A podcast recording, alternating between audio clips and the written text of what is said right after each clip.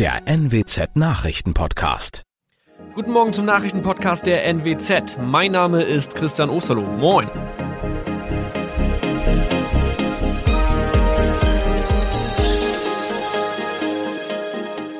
Und das sind unsere regionalen Nachrichten am Morgen.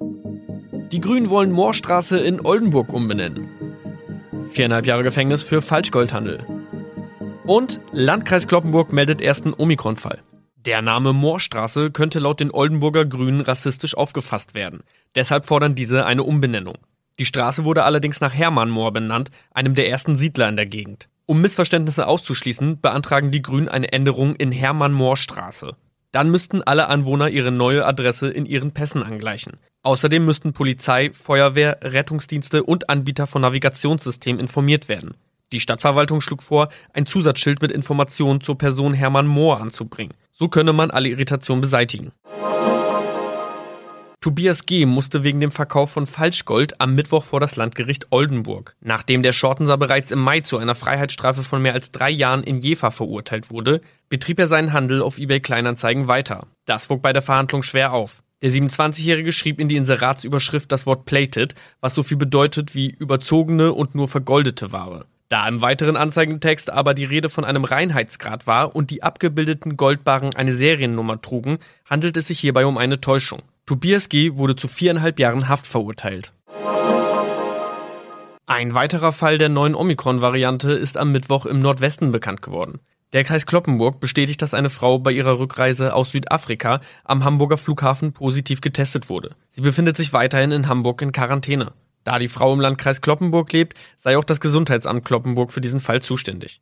Zuvor gab es bereits bestätigte Omikron-Fälle in der Wesermarsch und im Kreis Leer. Das waren unsere Nachrichten aus der Region. Weitere aktuelle News aus dem Nordwesten finden Sie wie immer auf NWZ Online. Und Aktuelles aus Deutschland und der Welt hören Sie jetzt von unseren Kollegen aus Berlin.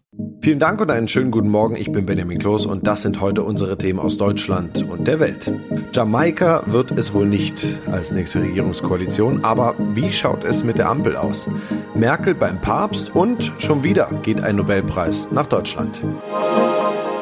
Der neue Bundeskanzler wird Olaf Scholz heißen. SPD, Grüne und FDP kommen an die Macht und die Union wird erstmals seit 16 Jahren auf der Oppositionsbank sitzen. Diese Vision hat jedenfalls CSU-Chef Markus Söder. Er glaubt fest an eine Ampelkoalition. Und wie sicher sind sich die anderen Parteien? Thomas Bremser berichtet. Fangen wir mal chronologisch an. Der Mittwoch in Berlin begann mit dem Statement der Grünen um 10 Uhr. Die haben der FDP vorgeschlagen, weiter mit der SPD zu sprechen.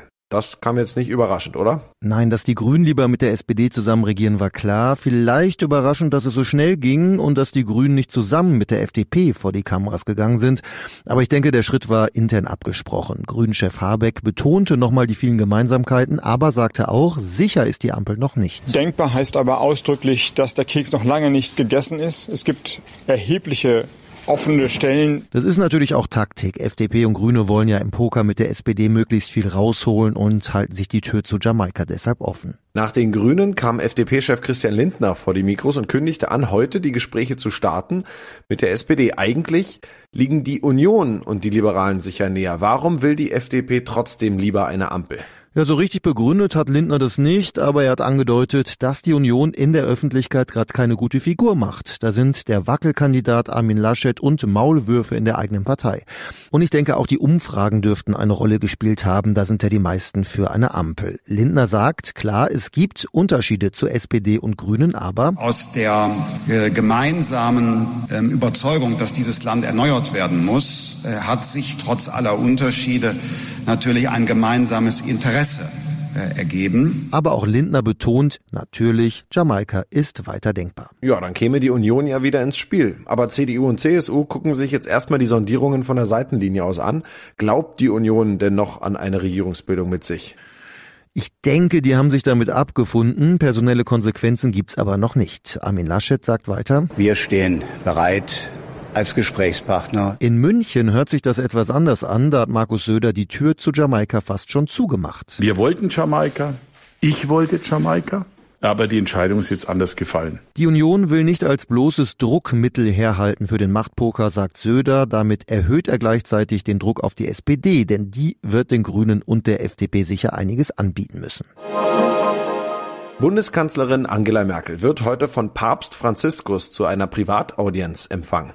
In Rom trifft Merkel außerdem den italienischen Ministerpräsidenten Mario Draghi. Claudia Wächter berichtet aus Rom. Merkel hat den Papst ja schon öfter mal getroffen. Was ist über das Verhältnis der beiden bekannt? Also die beiden schätzen sich und vor allem äh, die Chemie stimmt zwischen den beiden. Wenn die sich treffen, ist das immer eine ganz lockere Atmosphäre. Merkel ist ja auch schon fast Dauergast hier im Vatikan.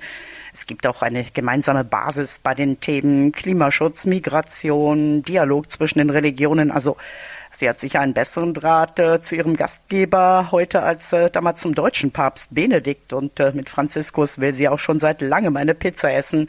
Aber daraus wird wohl auch heute wieder nichts. Mhm, für Merkel ist es ja auch so eine Art Abschiedstour als Kanzlerin. Gibt es etwas, das die Italiener an ihr vermissen werden? Ja, ihre bunten Bläser hauen hier natürlich niemanden vom Hocker, aber wenn ich mit den Leuten rede, höre ich wirklich ganz oft, wir werden sie vermissen, vor allem als Stabilitätsfaktor in Europa. Merkel, das ist Bodenständigkeit, Verlässlichkeit, sie ist kein bisschen eitel, das Gegenteil von typischen Politikern hier. Ich sag nur Berlusconi und ähm, in Turin, da wollen manche ihr jetzt sogar einen Job anbieten nach dem Motto, wäre doch perfekt. Dein Ehemann arbeitet bei uns an der Uni und du wirst Bürgermeisterin. Nach dem Nobelpreis für Physik geht jetzt auch der Nobelpreis für Chemie in diesem Jahr nach Deutschland. Und zwar an Benjamin List und den in Schottland geborenen US-Forscher David W.C. Macmillan für Methoden zur Beschleunigung chemischer Reaktionen. Das teilte die Königlich Schwedische Akademie der Wissenschaften in Stockholm mit. Sigrid Harms berichtet aus Skandinavien. Nach Klaus Hasselmann für Physik nun schon wieder ein deutscher Nobelpreisträger. Benjamin List, was wissen wir über ihn? Ja, Benjamin List kommt aus Frankfurt am Main und ist heute Direktor des Max-Planck-Instituts für Kohlenforschung in Mülheim an der Ruhr. Er ist 54 Jahre alt und offenbar ein Musikliebhaber, denn als ihn die schwedische Akademie heute Morgen anrief, da erwischte sie ihn in einem Café in Amsterdam, wo er am Abend zuvor mit seiner Frau die fünfte Symphonie von Gustav Mahler besucht hatte. Sie wollten gerade bestellen, als er dann auf dem Display seines Handys eine Nummer aus Schweden sah, erzählte er. Der Anruf habe ihn total überrascht. Mhm. Und wofür haben List und Macmillan den Nobelpreis für Chemie bekommen? Macmillan und List haben vor rund 20 Jahren unabhängig voneinander an der Verbindung von Molekülen geforscht. Also alles besteht ja aus Molekülen. Du, ich, der Stuhl, auf dem wir sitzen. Und wenn sich diese Moleküle mit anderen verbinden sollen, dann brauchen sie dazu einen Katalysator. Also ein Element, das eine chemische Reaktion auslöst, aber selbst dann nicht Teil des Endprodukts wird. Zwei Katalysatorgruppen waren bekannt, Metalle und Enzyme. Und List und und Macmillan haben eine dritte Möglichkeit gefunden und die nennen sie asymmetrische Organokatalyse. Und was kann man damit machen? Ja, diese Art von Katalyse ermöglicht es den Chemikern Moleküle zu konstruieren, die zum Beispiel elastische oder langlebige Materialien bilden, also die Energie in Batterien speichern oder Krankheiten stoppen können. Aber auch Kunststoffe, Lebensmittelaromen und Parfums werden so hergestellt. Die Anwendungsgebiete sind unbegrenzt, aber vor allem der Bereich der Medizin ist ja ungemein wichtig. Und deshalb haben die beiden der Menschheit einen großen Dienst erwiesen, wofür sie nun jeder mit fast einer halben Million Euro belohnt werden. In unserem Tipp des Tages geht es heute ums Briefeschreiben oder Besser das Versenden der Briefe, die man dann geschrieben hat. Denn das wird teurer. Der Versand eines Standardbriefs im Inland soll ab Januar 85 Cent kosten und damit 5 Cent mehr als bisher. Das teilte die Deutsche Post mit. Ronny Thorau berichtet. Nicht nur der Standardbrief wird 5 Cent teurer, auch andere Produkte, etwa der Maxi-Brief. Die letzte, deutlich stärkere Portopreiserhöhung gab es vor zwei Jahren.